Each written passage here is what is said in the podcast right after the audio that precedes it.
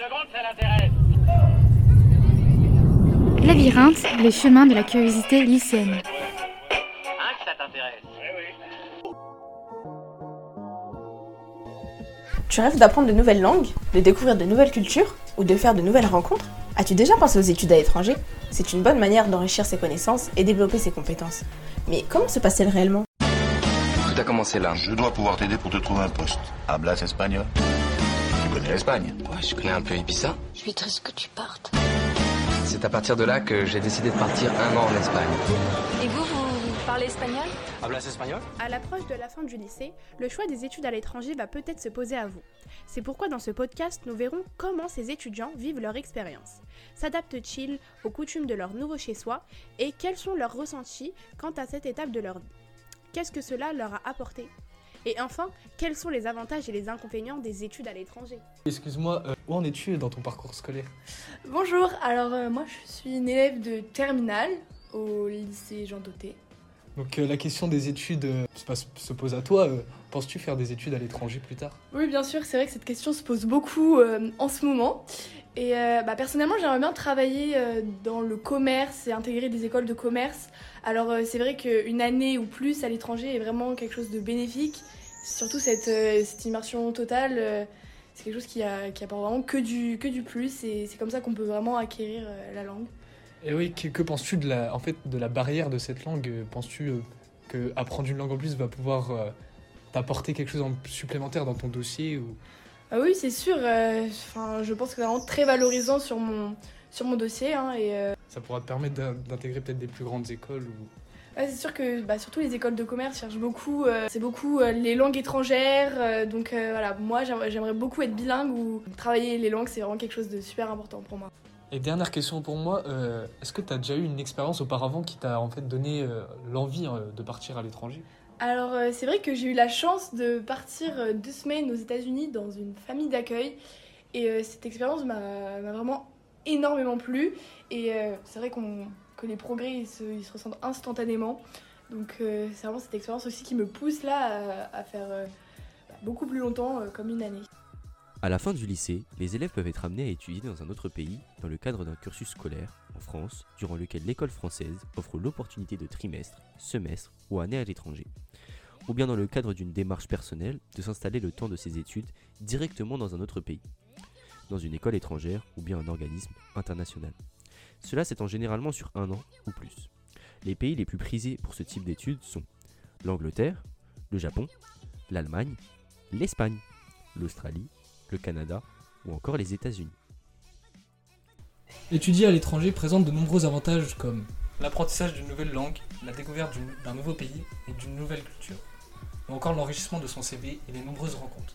Mais aussi certains inconvénients, notamment le logement ou encore les coûts élevés. Nous avons recueilli les témoignages de Safa, Christophe et Youssef, trois personnes ayant fait leurs études dans un pays différent de leur pays natal. Alors bonjour, moi je m'appelle Safa et je suis une étudiante euh, du Maroc. Donc euh, j'ai décidé de venir euh, faire mes études à La Rochelle parce que je trouve que c'était une très bonne opportuni- opportunité. C'est vrai qu'au Maroc, euh, il y avait de très bonnes universités, pareil. Sauf que voilà, j'ai décidé de tenter une nouvelle expérience et franchement ça m'a plu. Après tout ce qui est trouver un logement social, etc. euh, c'est vrai que ça a été très compliqué parce que, bah, disons qu'en France, surtout à La Rochelle, j'ai pas beaucoup de famille ici. Du coup, tout ce qui est social, bah, j'ai dû m'adapter et j'ai dû, bien, sûr, je me suis fait des amis, euh, j'ai eu, euh, je me suis fait plein de contacts qui m'ont permis de sociabiliser, surtout avec l'Université de La Rochelle, qui est une université où, où plein d'étrangers étudiants viennent du monde entier. Et ça, c'est une très bonne chose. Est-ce que maintenant vous recommandez les études à l'étranger? Alors oui, oui, tout à fait, je recommande, euh, je recommande à 100%. C'est, euh, ce fut pour moi personnellement une expérience très enrichissante. Euh, ça permet de découvrir une nouvelle culture, du coup la culture du pays. Ça permet également de voir le mode de vie des gens, de sortir de vos habitudes. Du coup, ça fait, tu crées du lien social en fait, tout simplement.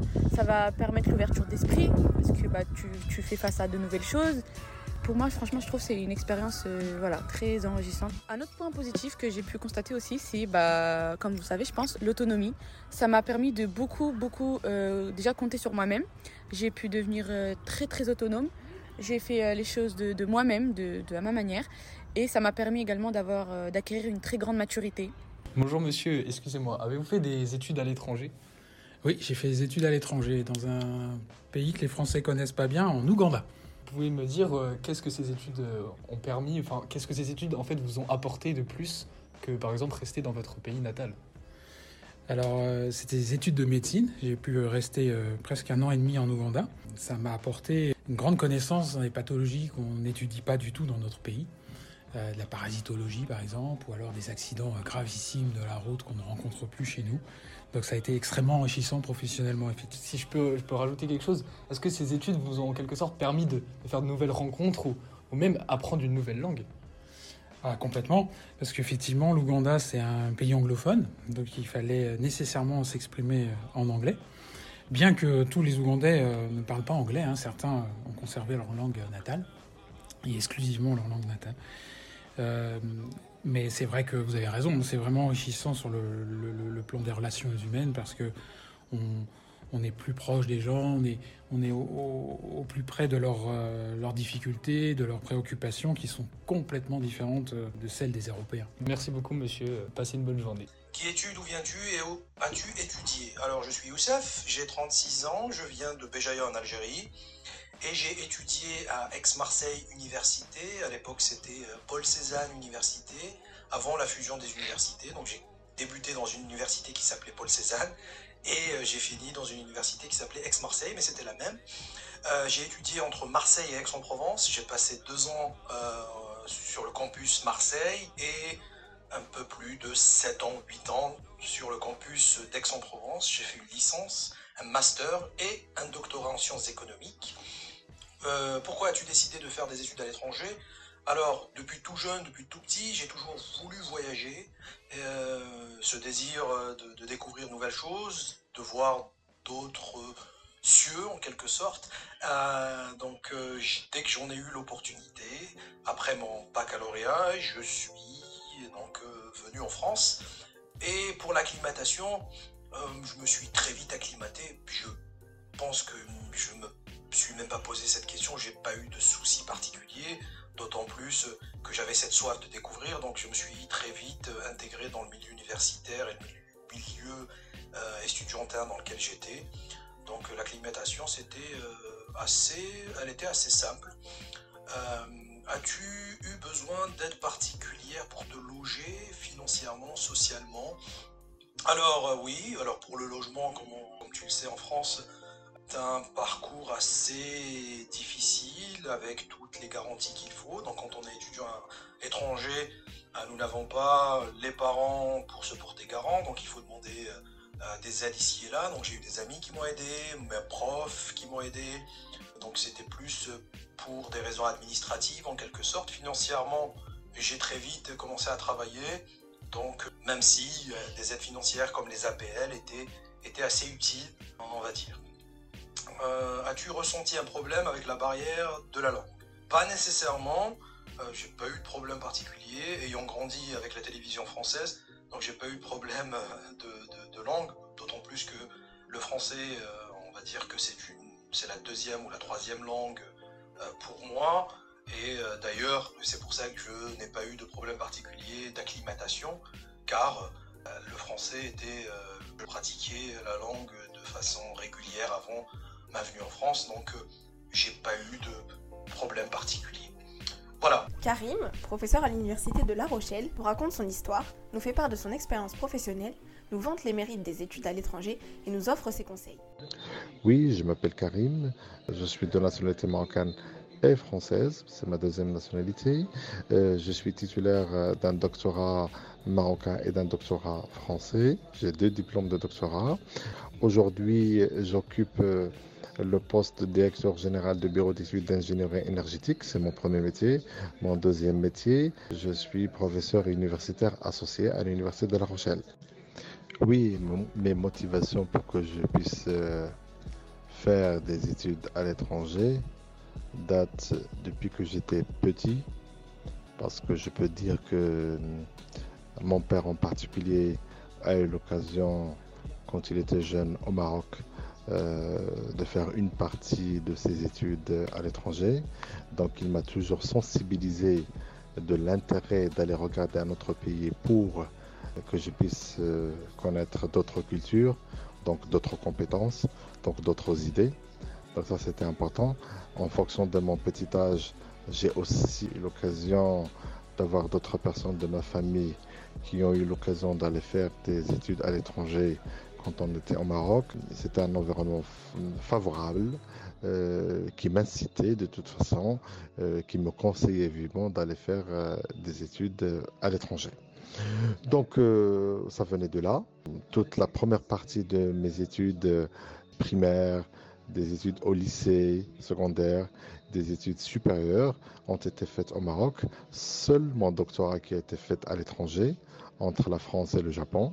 Donc, bien évidemment, euh, aujourd'hui, je peux dire que euh, grâce à cette chance que j'ai eue de faire ma partie de mes études initiales au Maroc, une partie en France, une partie au Japon, euh, cela m'a permis de connaître trois cultures, donc trois idées, donc trois compétences.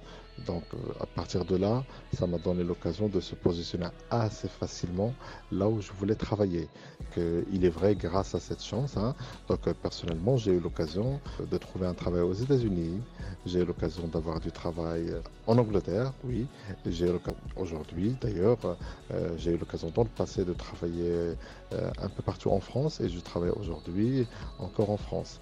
Donc grâce à, grâce à cette chance d'acquisition multiculturelle, j'ai l'occasion aussi de découvrir d'autres langues. Comme vous le savez aujourd'hui, une personne qui ne parle qu'une seule langue forcément est une personne condamnée à mort dans sa vie professionnelle. Donc il est fondamental euh, de connaître plusieurs langues.